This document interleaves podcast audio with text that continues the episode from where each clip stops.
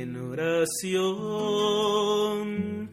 quiero preguntar al Señor, quiero escuchar a tu voz, las palabras con tu amor, ser como eres tú. Como hijos del Padre, guárdense de hacer su justicia delante de los hombres con el fin de que los vean. De otro modo no tendrán recompensa de su Padre que está en los cielos. Por lo tanto, cuando des limosna, no lo vayas pregonando como hacen los hipócritas en las sinagogas y en las calles, con el fin de que los alaben los hombres. En verdad les digo que ya recibieron su recompensa. Tú, por el contrario, cuando des limosna, que tu mano izquierda no sepa lo que hace tu mano derecha, para que tu limosna quede en lo oculto. De este modo tu Padre que ve en lo oculto te recompensará. Cuando oren, no sean como los hipócritas, que son amigos de orar puestos de pie en las sinagogas y en las esquinas de las plazas, para exhibirse delante de los hombres. En verdad les digo que ya recibieron su recompensa. Tú, por el contrario, cuando te pongas a orar, entra en tu aposento y con la puerta cerrada ora a tu Padre que está en lo oculto, y tu Padre que ve en lo oculto te recompensará. Cuando ayunen, no se finjan tristes como los hipócritas, que desfiguran su rostro para que los hombres noten que ayunan. En verdad les digo que ya recibieron su recompensa. Tú, en cambio, cuando ayunes, perfuma tu cabeza y lávate la cara, para que no adviertan los hombres que ayunas, sino tu Padre, que está en lo oculto, y tu Padre que ve en lo oculto te recompensará. Hacia el final del capítulo 5, Jesús comenzaba a hablarnos del Padre y nos llevaba a contemplarnos como hijos suyos, poniéndonos en relación con Él por el amor. Un amor incondicional, un amor que primerea, un amor que busca el bien del otro en toda ocasión y que se dona con generosidad. El hombre no es una criatura entre otras, es la criatura cuya naturaleza asumió el Creador, es la criatura que está llamada a una vocación altísima, formar parte de la misma familia de Dios. Como premisa, antes de comenzar la reflexión sobre esta sección, conviene recordar que, por el bautismo, no solo adquirimos el compromiso de vivir un estilo de vida cristiano, sino que éste viene del hecho de que hemos comenzado a gozar de la misma vida divina.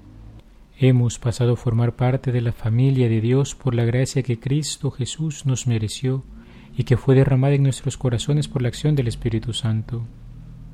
Dice un principio de filosofía, el obrar sigue el ser. El cristiano ha recobrado no solo su inocencia original, sino que ha sido elevado a un plano superior. El obrar del cristiano refleja su naturaleza redimida, él procura siempre el bien porque es hijo del Padre bueno en Cristo. En ese contexto se enmarca el texto del Santo Evangelio de hoy.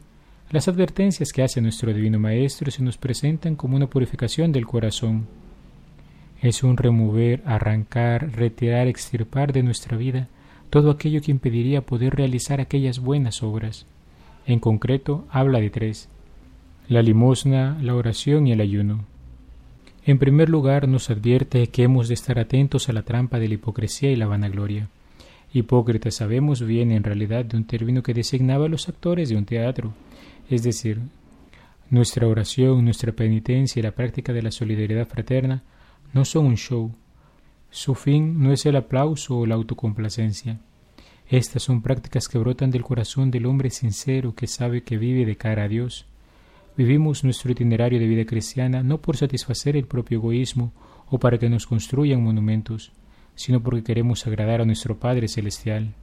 Jesús nos enseña que estas prácticas se han de realizar modestamente, con rectitud de intención y intimidad con el Padre. La afirmación Tu Padre que ve en lo secreto te recompensará encierra un valor profundo que purifica cualquier egoísmo por la fuerza del amor y la esperanza. Ahora bien, eso no significa que Jesús diga que las cosas no puedan ser hechas en público, sino que advierte que no deben ser hechas por conseguir el aplauso vano. Las buenas obras deben dirigir a los hombres al Padre, no a nosotros mismos. En palabras de Aristóteles, deben llegar a la causa primera, no quedarse en la causa segunda. Por ello, al final de las bienaventuranzas dijo el Señor, que los hombres den gloria al Padre por sus buenas obras. San Agustín lo explicaría con las siguientes palabras.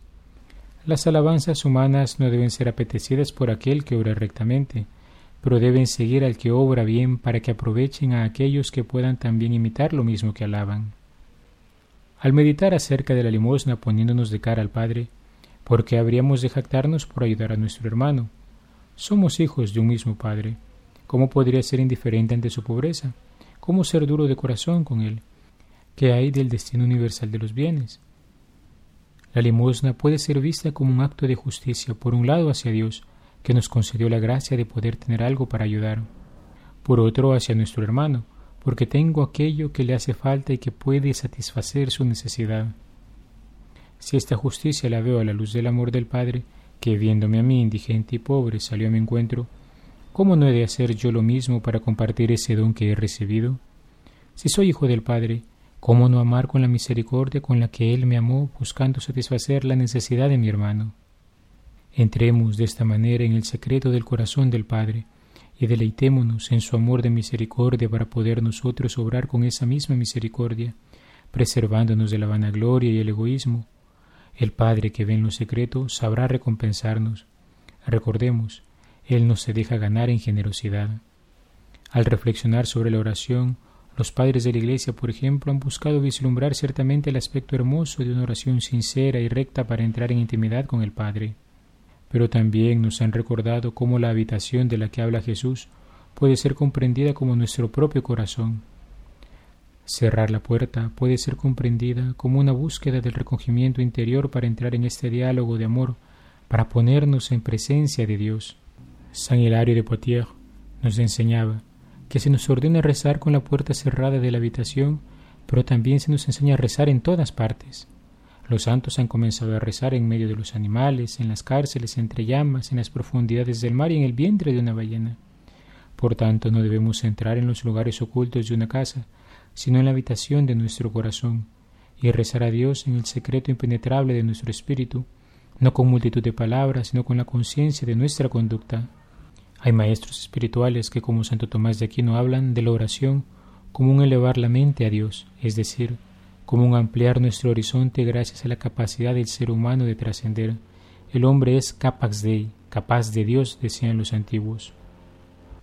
Otros maestros, como San Agustín o San Juan de la Cruz, hablan en términos de sumergirnos en nuestro propio interior, descubriendo ahí la voz de Dios que habita en nuestras profundidades.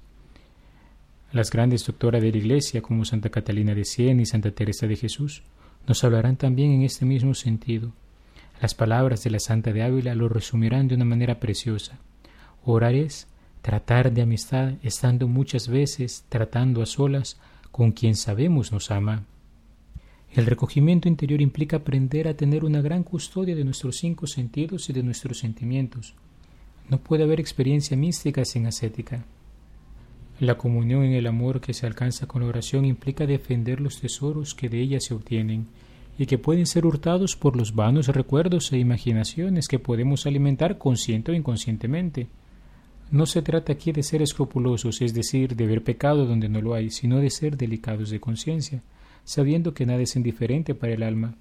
Decía una norma de los antiguos monjes cartujos, que aquellos que buscan escuchar la voz del Espíritu deben estar atentos a lo que admiten en su interior y que pudiese distraerlos del coloquio con Dios.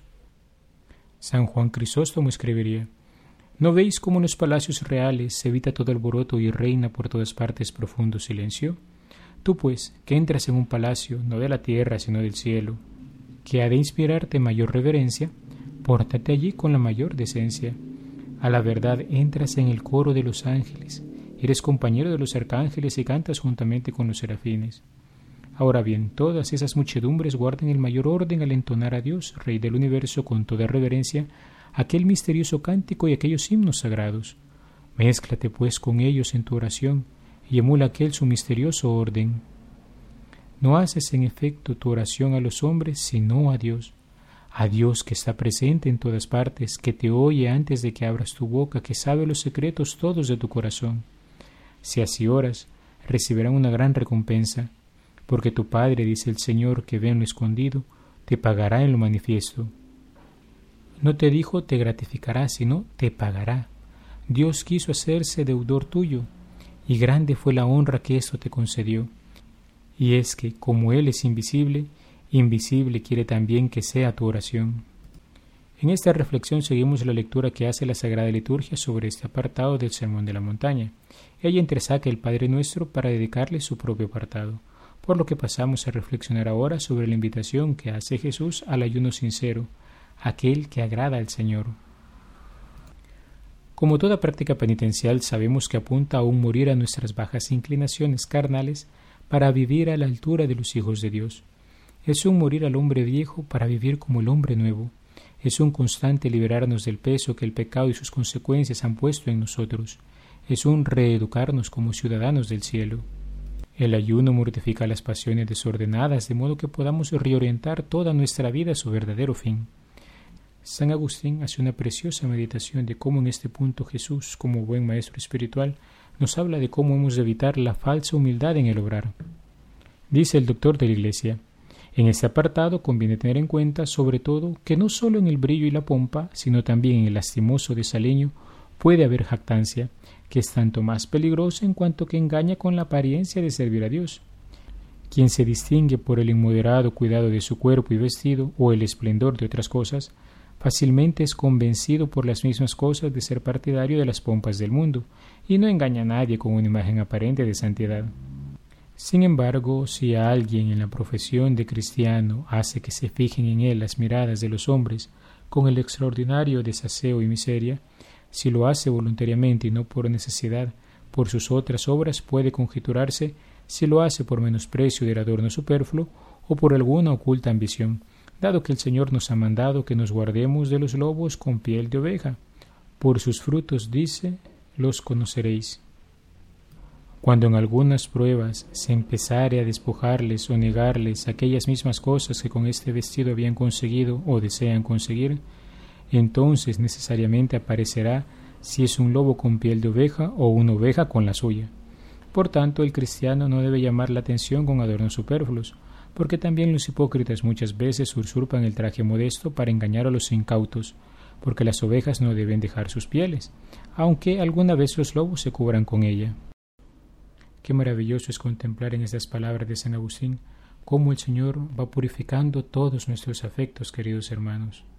La búsqueda de la intimidad con el Padre, de modo que nuestras obras sean hechas de cara a Él, purifica nuestros corazones de las desviaciones a las que se puede ver tentado Vivir para gloria de Dios nos hace elevarnos realmente a las moradas eternas, al arcano corazón de nuestro Señor, en el que la fuerza del amor nos hace semejantes a Él. He sido el Padre Juan Carlos Cuellar desde la parroquia Santa Alicia en Altavista. Que Dios te bendiga. Alabado sea Jesucristo, por siempre sea alabado. Dime, Señor, en que te puedo servir déjame conocer tu voluntad. Dime, Señor, en ti yo quiero vivir, quiero